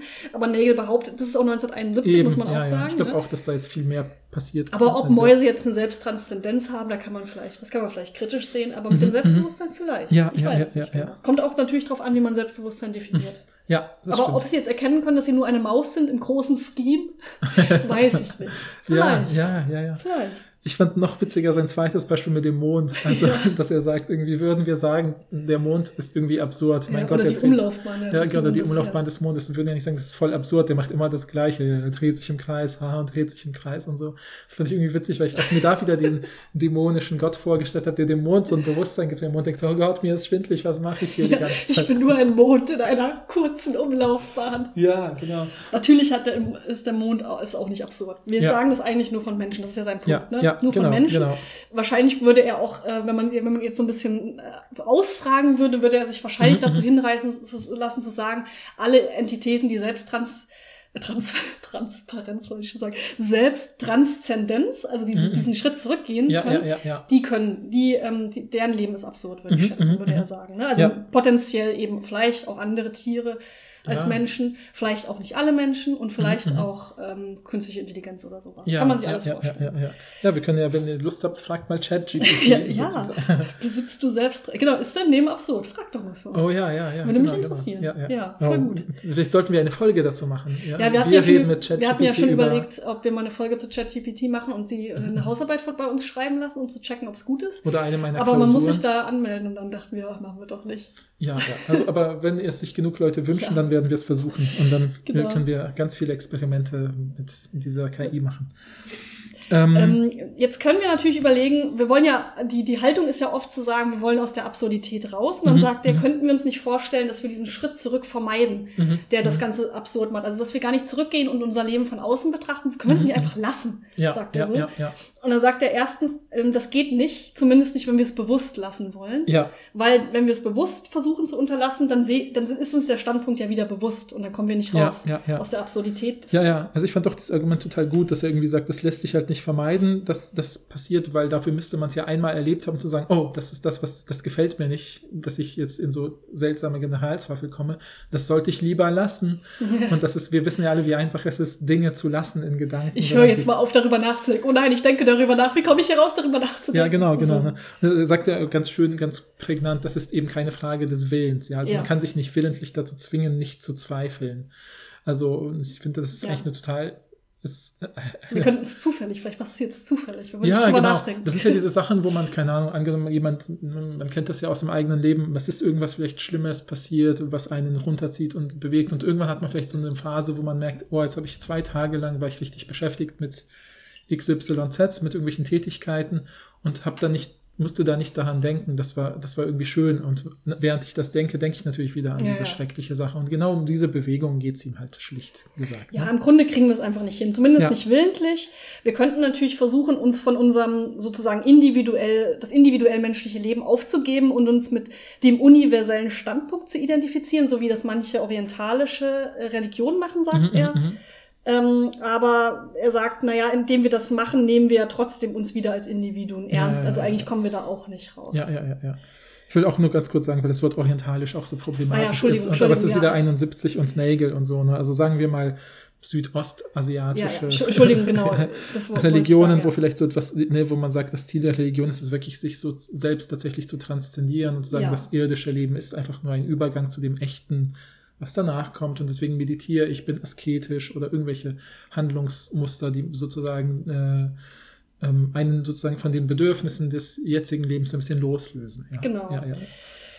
Ähm, ja, und jetzt gibt es natürlich, äh, also kurze Triggerwarnung, eine Minute nach vorne spulen, ähm, wenn ihr das nicht hören wollt. Ähm, sagt er, naja, jetzt könnte man auch sagen, was ist mit Selbstmord? Wäre das nicht ein Ausweg? Und dann sagt er, das schreibt er auch so schön, dass er sagt, wir sollten da nicht zu voreilig sagen, dass Selbstmord ein Ausweg ist. Mhm. Ähm, denn warum sollte die Absurdität denn überhaupt ein Problem sein? Mhm. Denn nur dann Mhm. wäre ja auch Selbstmord überhaupt eine Alternative, wenn es problematisch ist. Aber Mhm, mhm. seiner Meinung nach ist diese Absurdität ja gar nicht problematisch. ja, ja. Ja, genau. Ich finde auch diese Argumente, die er da aufbaut, total interessant, weil er eben sagt, äh, man könnte ja auch sich zum Beispiel vorstellen, äh, so zu versuchen, in irgendeiner Weise so ein, ich sag mal wieder so rein kreatürliches Leben zu führen. Man sagt, ich kü- kümmere mich nur um meinen Hunger und meine Bedürfnisse und mach, mehr mache ich nicht. Dann sagt er, okay, das wäre dann vielleicht rein logisch gesehen nicht absurd, aber dieses Leben wäre ja auch nicht sinnvoll in einer bestimmten Weise, so wie wir das auf der anderen Seite sozusagen wollen. Mhm. Also dass die Abwesenheit von Absurdität heißt nicht automatisch im Umkehrschluss die maximale, das maximale Vorhandensein von Sinn, sondern das Sinn kann ja nur im Kontrast zu der Absurdität in gewisser Weise vielleicht sogar entstehen. Mhm. Und deswegen finde ich das, und dann geht er eben darauf ein, dass es ja auch, was weiß ich, Leute gab wie äh, Albert Camus, also den französischen Philosophen, der irgendwie gesagt hat, man muss in Ansehen sozusagen dieser Absurdität oder so etwas sagen, sowas wie, äh, das beschreibt Nagel dann so schon so wütend die Faust schütteln entgegenüber dem ganzen Leben oder der Erde und allem, was da ist, so. Und dann so, so ein bisschen so widerständig und widerspenstig sein, ja, Ja, sich aber so wehren. stolz auch ein bisschen. Ne? Ja, ja, genau, so ein bisschen so nach dem Motto, so so als ob man sagen würde, ich lebe in einer Diktatur, komme da nicht raus, aber ich kann dem Ganzen Widerstand leisten. Das Ja. ist natürlich total sinnvoll, aber ich glaube, diese Metapher zieht nach Nagel halt nicht, weil er sagt, ist das nicht eigentlich so eine Art von romantischem Selbstmitleid? Ja, ja, das ist- finde ich auch schön, das sagt er so schön irgendwie. Ja, diesen- ja, ja. Diese ganze Sache mit Camus, Mhm. genau. Ähm, und er sagt ja stattdessen, die Absurdität ist eigentlich eines der menschlichsten Dinge überhaupt. Mhm. Und es ist auch eines der interessantesten Dinge über uns Menschen, denn wir haben ja da, also das zeigt ja, dass wir diese bestimmte Einsicht haben, Mhm, also mhm. Einsicht im Sinne von diese bestimmte Sicht auf uns, indem wir diesen Schritt zurück machen und uns von uns, äh, also auf uns Mhm. von außen gucken. Das ist ja eine erstmal eine Fähigkeit, die Ja, ja. sehr bemerkenswert ist und Ja, die uns offensichtlich als Menschen ausmacht, zumindest ist das Nagels Ansicht. Ähm, und das muss keine Qual sein, Mhm. sondern wir können, wir können ja auch sagen, okay, wenn nichts von Bedeutung ist, ist auch das nicht von Bedeutung, dass nichts von mhm, Bedeutung ist. Und wir können unser abse- absurden Leben einfach weiterleben, vielleicht mit ein bisschen Ironie. Mhm, mhm. Und das finde ich einen schönen Schluss. Ja, finde ich auch, finde ich auch. Ich finde auch sein Argument richtig gut, weil er im Prinzip sagt, ne, das ist ja, wie gesagt, das ist eigentlich eine urmenschliche Charakteristik, dass wir diesen Schritt zurückgehen können, dass wir dadurch vielleicht auch ein Verständnis unserer eigenen Begrenztheit haben und mit dieser, damit ja auch was machen können und eben vielleicht umgehen können. Und ich fand eben auch, dass er sagt, okay, äh, diese, diese, äh, dass man zum Beispiel äh, benutzt ja manchmal dann dieses lateinische Subspecie Eternitatis, also in Anschauung der Ewigkeit oder ich glaube ist oder es gibt noch die, ich glaube die echt die Formulierung, die immer benutzt wird zur Übersetzung ist, äh, wenn ich jetzt nichts Falsches sage, jetzt habe ich das irgendwie übersprungen. Ähm, ganz kurz. Ah ja, hier unter dem Gesichtspunkt der Ewigkeit. Ja, das Mhm. sind so Sachen, die auch Kant gerne schreibt und sowas. Und dass man sagt, so unter dem Gesichtspunkt der Ewigkeit, dass alles ewig dauert, ist ja genau dieser, einer der allerersten Gedanken. In eine Million Jahre wird das alles nichts zählen.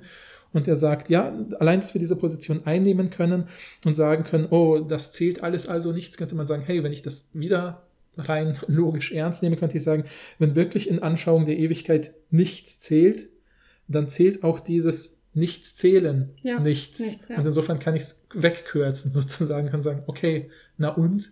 Ja, und dieses Na und hat ja, ja genau wieder diese ironische Haltung, wo er, glaube ich, so ein bisschen hin will. Und ich fand es tatsächlich ganz scharfsinnig, weil ich, wenn ich drüber nachdenke, wie, es gibt ja immer irgendwann den Moment, wo ja, das finde ich eh total spannend, ob es dazu Forschung gibt, da müssten wir mal genauer gucken, so wann Menschen zum ersten Mal solche Gedanken entfalten, typischerweise. Weil ich weiß nicht, ich meine, Das ist ein typisches Teenager-Ding, denke ich. ja, so, wahrscheinlich, ne? genau, ne? Weil ich habe auch das Gefühl so, aber ich kann mir auch vorstellen, ich, man, Ja, also schreibt uns, wenn ihr Kinder, kleine Kinder habt, Ja. ob äh, euch eure Vierjährigen manchmal fragen, ähm, warum, warum sie jetzt unbedingt in den Kindergarten Ja. müssen, wo der größere Sinn davon ist. Ja, ja, ja. Ich, ich muss halt auch immer dran denken, dass ich an eben von Leuten, die Kinder haben, so Berichte, wo ich dann irgendwie weiß, dass, ich, dass mir jemand erzählt hat, dass seine Tochter irgendwann gefragt hat, so, ähm, ähm, warum musst du eigentlich immer zur Arbeit? Dann sehe ich dich ja voll wenig. Und dann hat er gesagt, so ja, ich muss ja Geld verdienen, damit wir was essen können. Und dann, äh, oder so. Und dann äh, meinte sie so, aber das mit dem Geld, das ist ja voll traurig. Und das ist ja fast schon abs True. absurd, könnte True man Kind. sagen. Ja, ja. Und man sagt, ja, das stimmt. So, was soll man dazu sagen? Ich meine, das war vielleicht sechs, dieses Kind oder Ja, so. Ja, das ja, heißt, ja.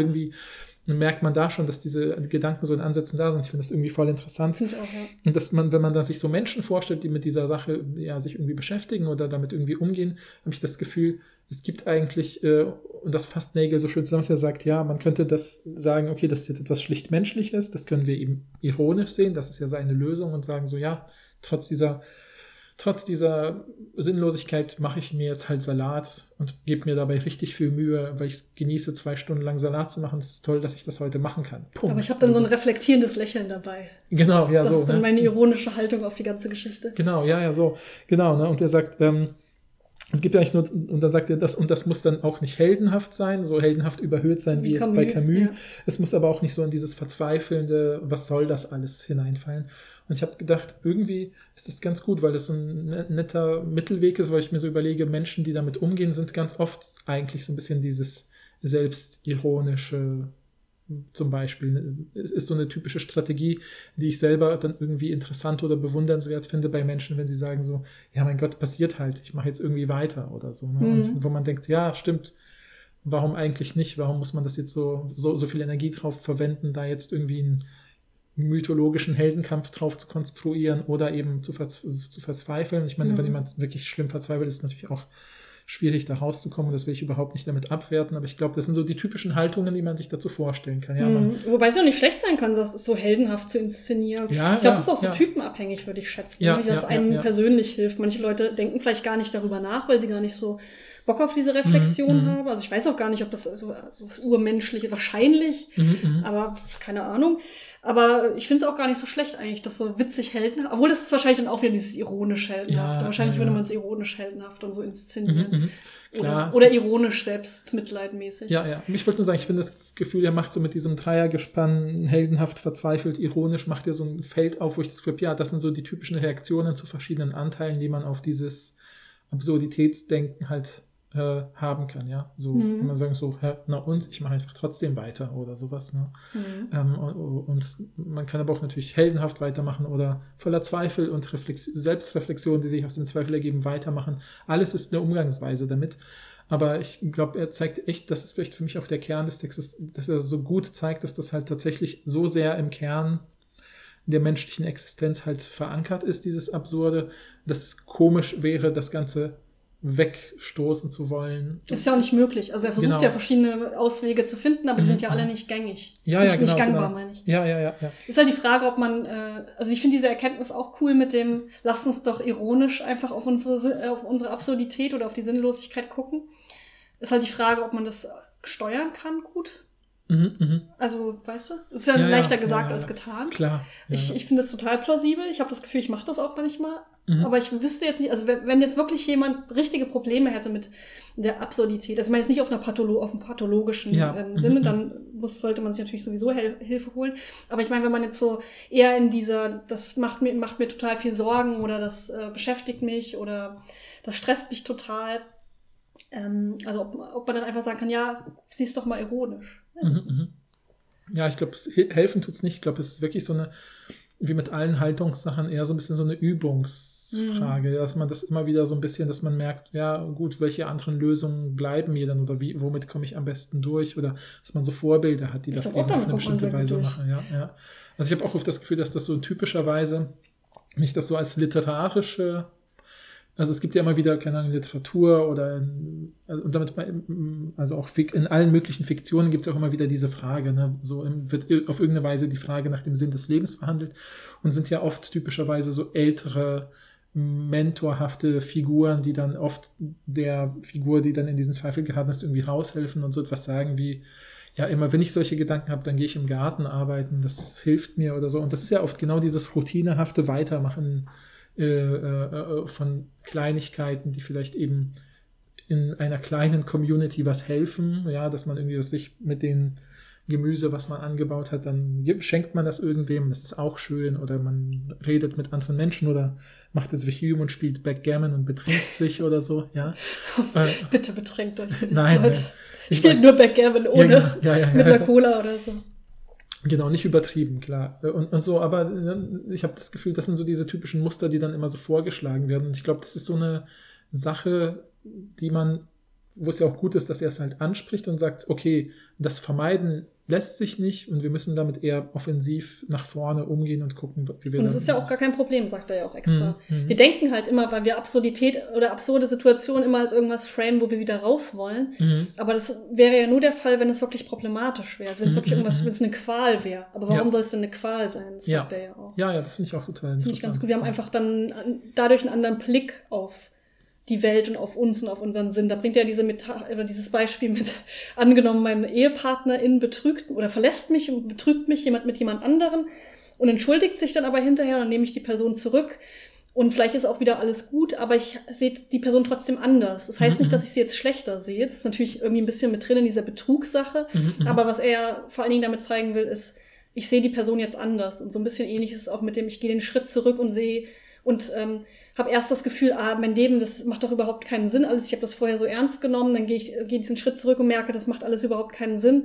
Aber ich lebe mein trotz, Leben trotzdem weiter, aber ich habe eine andere Sicht jetzt plötzlich mhm, auf mein mhm, Leben, genauso wie ich mhm. eine andere Sicht auf meinen Ehepartnerin habe. Ja, ja, ja, ja, ja, stimmt. Ist nicht komplett gut die Metapher, weil man es direkt negativ framed, ja, aber ich, man ja, weiß ja, trotzdem, was er damit meint. Ja, man, auch da kennt man ja, was ich aus Literatur und so, was weiß ich, irgendwelche äh, Geschichten, wo irgendjemand, was für sich merkt, ah, erst als die Person äh, mir, mich verlassen hat für ein Jahr oder so, ist mir bewusst geworden, wie toll sie war und jetzt sehe ich sie mit anderen Augen. Ja, so könnte man es vielleicht auch sehen. Mhm. Aber es hat ja auch immer erst was Negatives, auch mhm. die Sicht mhm. auf die Bedeutungslosigkeit genauso wie ja, der Betrug. Ja, ja. Also vielleicht macht es doch irgendwie auch Sinn. Ja, ja, ja. Würdest du denn, habe ich mich jetzt gerade noch gefragt, würdest du überhaupt mit der Eingangsbeobachtung von Nagel äh, mitgehen und sagen, dass die meisten Menschen ihr Leben als absurd oder das Leben als absurd sehen?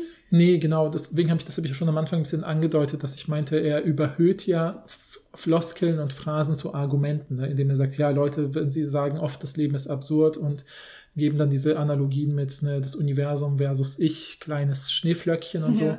so. Und ich habe das Gefühl, ja, das, das ist halt eine Kultur, also jetzt banal äh, sprachwissenschaftlich gesprochen sind das einfach kommunikative Praktiken, um tatsächlich zum Beispiel eben ironisch, also in gewisser Weise erfüllen diese Redewendungen ja genau das, was er am Ende ja, wohin er am Ende kommt, dass man sowas sagt wie, ja, es ist wie es ist, ne, das Leben ist groß und du kannst nichts machen oder irgendwie ja. sowas, ja, man sagt dann halt sowas und macht dann halt weiter wie bisher. Mhm. Und das Gespräch, was man geführt hat, hat ja irgendwie dazu geführt, dass man irgendwie anerkennt, ja, trotz des großen Ganzen muss es ja irgendwie weitergehen, ja, und äh, ähm, ja, und es gibt immer wieder, ich habe das Gefühl, dass es ja, kann es auf zig äh, Beispiele übertragen, wo irgendjemand irgendwas, äh, manchmal hört man dann so irgendwas in so Krisensituationen, wo man auch sagt, könnte, man könnte daran verzweifeln oder zerbrechen oder so, weil irgendwas Schlimmes passiert ist und dann äh, weiß, weiß, ich noch, ich weiß nicht mehr, in welchem Kontext das war, aber irgendein Politiker hat in, bei irgendeiner Rede, wo eben Menschen durch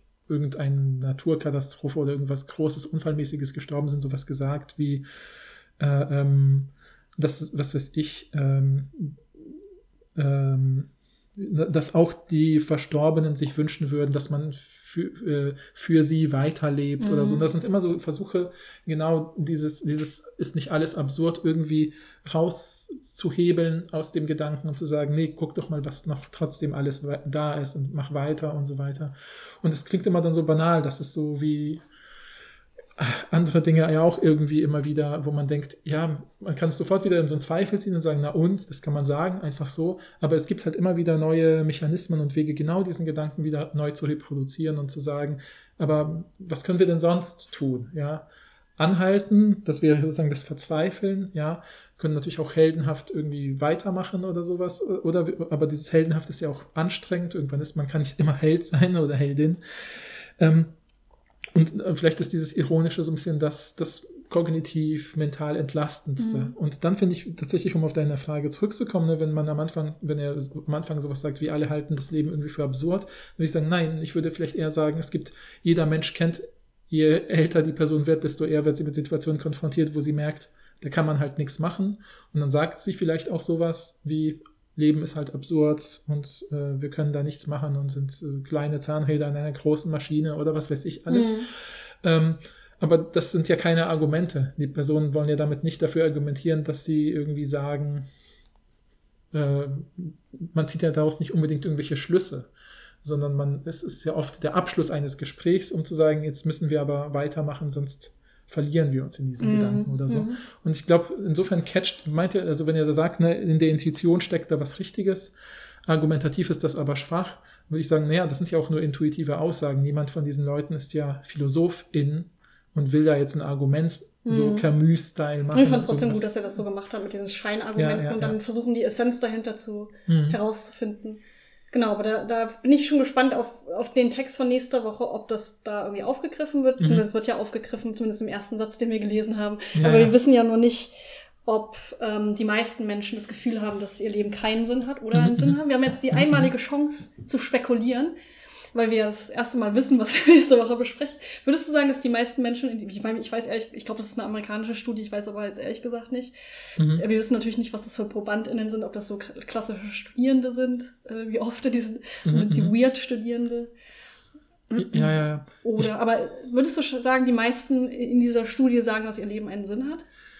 Ah, das ist total schwierig, weil die Studie ist natürlich englischsprachig und dort habe ich gesehen, die Formulierung ist ja sowas wie, dass einzelne Aktivitäten Sinn machen. Ja, also so, es ja. macht Sinn, dass ich, keine Ahnung, Gartenarbeit mache oder so. Mhm. Und das ist natürlich ein ganz anderer Sprung Nee, aber zu. darum geht's doch nicht. Es geht schon um den, Meaning of Life, geht's, glaube ich, schon. Ja, gut, das steht im Sinn des Titel, weil es natürlich catchy ist. Ja, aber es hatte geht das doch nicht darum, Gefühl- ob es einen Sinn hat, dass ich jetzt Unkraut jäte. Also außer es ist dieses in einen Sinn in einem größeren Ganzen. Das dann schon. Aber es wird ja jetzt nicht. Ja, ja, ja. Ich denke nicht, dass die Frage ist, macht es Sinn, Unkraut zu jäten?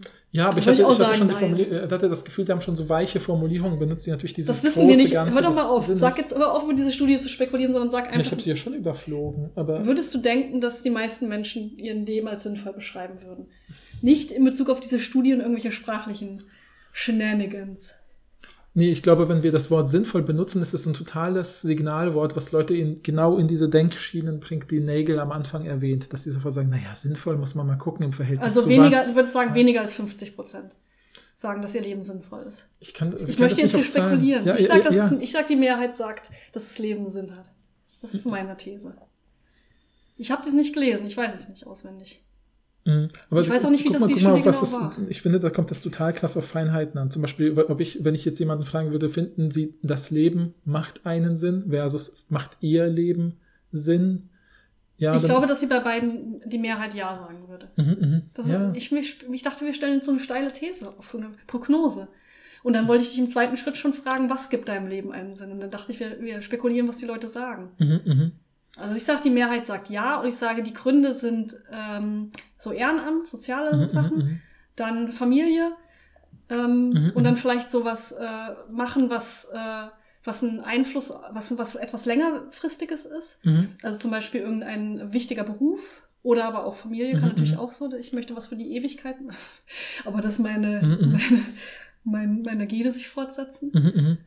Ja, ja. Aber ich bin da immer so, so ich bin gerade, weil ich ja, ne, ich weiß auch durch mein Psychologiestudium, wie wichtig es ist, wie man solche Fragen stellt und was Leute dann sofort für bestimmte Das ist Muster aktiviert bekommen. Ich weiß, ne, aber wenn man zum Beispiel die Frage stellen würde, was macht ihr Leben sinnvoll? Ja. Punkt. Dann werden die Leute ja gar nicht in den Zweifelmodus kommen, sondern die werden sagen, ja, Das genau ist wie auch die sagst, zweite Frage. Familie Was und alles würdest du denn sagen, was da so genannt wird?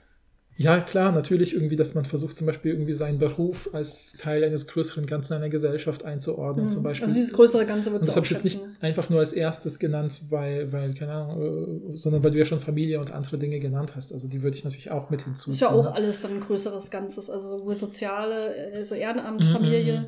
Also es würde, es sind alles so Sachen, die Mhm, mhm. eher so ein größeres Ganzes und nicht sowas wie, mein Leben hat einen Sinn, weil ich äh, meine Lieblingsmusik höre oder Mhm, sowas. mhm, mhm. Also ich bin mir sicher, das wird immer auf sowas wie äh, die Bezüge und Bindungen zu anderen Menschen hinauslaufen. Ja, Ob diese schätzen. Menschen einem nahestehen oder nicht. Ja. Und halt etwas, das ist ja auch dieses Typische, was man dann sagt, ich möchte, dass ähm, ich noch erinnert werde, wenn ich ähm, tot bin. Ne? Äh, Auf eine gewisse Art und Weise. Das muss nicht sowas sein wie meine Kinder, sondern kann auch Ja, ja, sowas ja. sein wie, ich habe ähm, etwas erfunden, was wichtig Mhm, ist. mhm, oder mhm.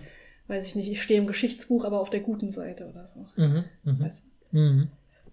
Na gut, ich meine, sowas ist natürlich aber auch schon ein krasser Anspruch, oder? Nein, das war, so, das war so ein überhöhtes Beispiel. Aber wenn Okay. du zum Beispiel Ehrenamt, dann hast du ja dieses typische, weil ich dieser Person Mut Mhm. gemacht habe, ist die jetzt, wo sie Ja. jetzt ist. Und da habe ich dann meinen Fußabdruck im Leben dieser Person. Ja, ja, ja weiß ich. klar, klar. Nee, nee, ich, also ich finde, also ich glaube, das ist total offensichtlich, dass menschliche Gesellschaften genau für sowas ja ganz viele äh, Rituale und wie immer meine ich Rituale überhaupt nicht abwerten, sondern einfach als ja komplexe kommunikative Praktiken erfunden haben, wie zum Beispiel eine Ehrenurkunde, weil jemand 20 Jahre im Ehrenamt tätig war Mhm. oder sowas, ne? Oder irgendeine Medaille verleihen, verliehen bekommen oder sowas. Meistens mit einem kleinen Fest verbunden, wo dann vielleicht WegbegleiterInnen eine Rede halten oder sowas. Also dieses sich wechselseitig die, die Sinnhaftigkeit des Lebens geben und bestätigen, ist, glaube ich, schon ein Das Teil ist natürlich einer auch wieder absurd, dass man Schritt zurückgeht. ja, klar, klar, da kommst du ja auch nicht Ja. raus. Aber, aber das ist sozusagen äh, ja interessant, dass wir da ähm, eben diesen Aufwand betreiben. Zeigt ja, dass wir da wahrscheinlich auch den Sinn finden und suchen. Ja, das, Ja. ja, ja. Ah ja, und Religion natürlich, denke ich auch. dass ja, das ja, kommt. klar. Ja, also ja. natürlich auch je nachdem, wo die Studie gemacht ist, aber sicherlich kommt es auf jeden Fall stärker oder nicht so stark hervor. Ja, ja. Ja, aber ich sag trotzdem gut, du hast, wir haben es auf Tape, du hast gesagt, die meisten Menschen sehen keinen Sinn in ihrem Leben. Ich sag, nein, Paul, du hast das jetzt gesagt, einfach hör auf zu atmen. Nein, aber nicht, nicht, also ich meine, nicht generell. Äh, und ich sag, dass die meisten Menschen äh, einen Sinn sehen, sowohl im Leben an sich als auch in ihrem individuellen Leben. Und wir werden sehen, wer recht hat. Es hängt von der Fragestellung ab. So, okay, ich muss das einmal rein. Ich weiß auch, dass es von der Fragestellung abliegt, aber es geht mir doch nicht darum, ob das in der Studie rausgekommen ist, sondern auch so eine Spekulation generell. Mhm. Deshalb ver- verstehe ich nicht, warum du immer über diese Studie redest. Mir geht es wirklich nur darauf, äh, dass wenn man sowas fragt, so, das so majestätisch überhöhend fragt und sowas sagt, wie, äh, warum so, Rebecca, warum ist ihr Leben sinnvoll? Oder so. oder Danke, so. dass Sie mich fragen. Ich kann Ihnen drei Gründe nennen. Ja. Also, so soll ich jetzt wirklich? Ja. Ich wollte so kompetent darauf antworten, auf deinen gemeinen Ja. Versuch, mich zu ja, diskreditieren. ja, bitte. Äh, mein Leben ist sinnvoll, weil ich die Sinnlosigkeit mit einem Lächeln äh, akzeptiere. Mhm, mhm. Das klingt jetzt wie so eine äh, Wahl zur Miss. Ja. Aber stell dir vor, man würde so philosophische Miss Sachen sagen. Philosophy. Oh. Miss Philosophy-Wahl. Warum ist ihr Leben? Wer würde mich wählen? ja, ja, Und man genau. würde dann aber auch nicht mit so einem Ball, gibt ja immer so, so Ballkleid und Bikini und so, dann würde man einmal mit so einem Doktorumhang hinlaufen Mhm, mhm. und dann, mit was würde man wohl noch? Hm. Vielleicht, wie man so auf so eine Konferenz gehen würde. Man hätte Ja. so eine Schärpe, aber da steht nur so ein cooles Zitat. Sowas wie hier, das. Äh, Oder wie heißt 50 Mal peer-reviewed. ja, genau, das ist auch gut. Nein, nein, da steht drauf, äh, das Leben ist ein Vollzeitjob oder so. Menschenleben Ja. ist ein Vollzeitjob.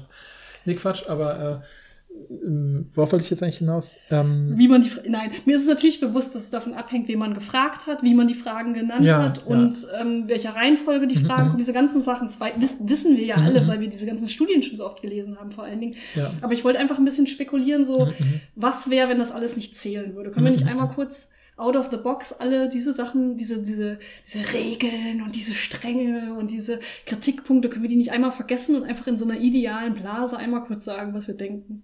Das wollte ich einfach. Also ich glaube, okay, dann glaube ich, dass die meisten Menschen werden wahrscheinlich, wie, je nachdem, wie die Frage gestellt ist, ich kann das nicht, ich komme da nicht raus. ich nicht komm mehr in der raus. Blase. Ja, ich weiß, aber sie werden wahrscheinlich irgendwie sowas sagen wie, also für mich zumindest, sie werden so Einschränkungsmuster Ach, die benutzen müssen eh und so etwas sagen wie, ankreuzen Kram. ja, okay, dann aber Dinge ankreuzen zum Sinn des Lebens finde ich eh schon total seltsam. Da würde ich auf jeden Fall irgendwie lange Interviews führen Nee, oder sowas. Auf jeden Fall ankreuzen. Ja, klar. Und dann, äh, aber ähm, in meiner idealen Blase wären das lange Gespräche und dann würden die Leute wahrscheinlich typischerweise mit solchen Einschränkungen arbeiten, wie zu sagen, also es muss natürlich jetzt nicht bei allen so sein, aber für mich ist es manchmal auch total schön, einfach in meiner Werkstatt zu stehen und Vogelhäuschen zu basteln. Mhm. Das gibt mir ein gutes Gefühl und äh, im Optimalfall kann ich das vielleicht irgendwann meinen Kindern beibringen und die nehmen dann was davon mit und können dann vielleicht mit ihren, so, so. Habe ich doch gesagt, ein, ein Fußabdruck im Leben anderer. Ja, ja, genau, genau. Und dann kommt man zu diesem großen Ganzen. Ja, man kommt, man, man man wird typischerweise erstmal so ein bisschen auf sein, die, das, sich selbst, den Einzelnen sich zurückbeziehen zur Sicherheit, um jemand anderen vor den Kopf zu stoßen mit seinen eigenen Sinnhaftigkeiten und dann von dort aus vielleicht so sanfte kleine Einflüsse entfalten oder so in, auf andere Menschen, die einem nahestehen. Ja, so, ich möchte so. jetzt aber wissen, ob die Mehrheit glaubt, dass es einen Sinn gibt oder nicht. ja klar. Gut, Ja. wir sind uns also einig. Ja, Okay. ja, ja. Vorhin hast du doch Nein gesagt. Alles klar. Nein, weil ich dachte, wenn sie auf eine bestimmte Art von Fragestellung reagieren müssen, wie zum Beispiel, wie sinnvoll ist ihr Leben? Und dann würden die Leute wahrscheinlich erstmal Angst bekommen und sagen, also gar nicht, also ganz wenig oder so. Ja. Ja, okay. Na gut. Paul will nicht so richtig mitspielen. Weil sind ich doch die Person, die mal sagt, wir müssen uns an die Regeln halten. Komisch. Jetzt sind die. Tri Ich halte mich, ich halte mich halt an die Norm, an, an so, so, das ist halt hat was mit wahrscheinlich mit so sprachwissenschaftlichen Fragestellungen zu tun, dass ja. man sofort ja, ich überlegt, mach wie direkt so funktionieren ein, so ein solche. Counterfactual. Ja. Ja, ja, ja. Ist ja auch völlig egal. Nächste Woche also gucken wir uns die psychologische Studie an und finden mal heraus, ob Menschen tatsächlich glauben, dass ihr Leben absurd ist oder vielleicht doch sinnvoll. Und wenn ja, was für Gründe werden angeführt. Mhm, mhm. Ähm, vielleicht können wir uns ja auch merken, was wir gesagt haben und gucken dann, ob es tatsächlich passiert ist. Wenn nicht, könnt ihr uns ja sagen, wer von Mhm. uns äh, beiden mehr Recht hatte. Und ich bin halt auch gespannt darauf, weil ich finde, Nagel hat ja total gut hier auseinandergefriemelt, dass sozusagen das Absurde auf der einen und das Sinn, Sinnfinden auf der anderen Seite unabhängig voneinander sozusagen Und eigentlich sind. auch dieses, die, dieses äh, auf der einen, auf der anderen Seite würde er ja wahrscheinlich auch gar nicht sagen. ja, ja, genau, genau, Ja. genau. Und das wird aber oft, glaube ich, so in alltagssprachlichen Kontexten so miteinander verbunden, ja. Also, weil das, was ich tue, in eine Million Jahre eben keinen Sinn macht, gleich absurd ist Mhm. äh, und so weiter. Und dann hat man sofort die Verbindung von Sinn machen gleich äh, nicht absurd sein, absurd sein gleich nicht Sinn machen. Und, Und so deshalb weiter. wollen wir ja auch raus aus der Absurdität Genau, genau. normalerweise. Genau, genau. Und das will er ja quasi aufdröseln. Das will er und ich bin aufbrechen. gespannt, ob die das in dieser Studie äh, auf keinen machen. Fall, auf keinen Fall. Glaub meinst ich du? nicht. Ich bin gespannt, ich bin gespannt, wie sie es formulieren. Weil Kann ich meine, mir nicht vorstellen. Man kommt doch nicht dran vorbei, sich zumindest ein bisschen mit mm, so philosophischen Grundlagentexten auseinanderzusetzen, Ja. so ein Thema, wenn man so eine Studie macht.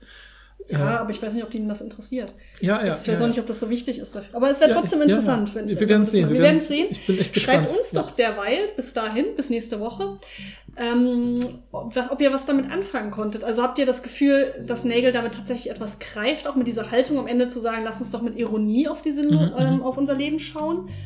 Ähm, und wie findet ihr so dieses Konzept von Absurdität? Schreibt das uns doch mal. Ja, okay, dann vielen Dank fürs Zuhören und habt eine schöne Zeit. Tschüss! Thank you.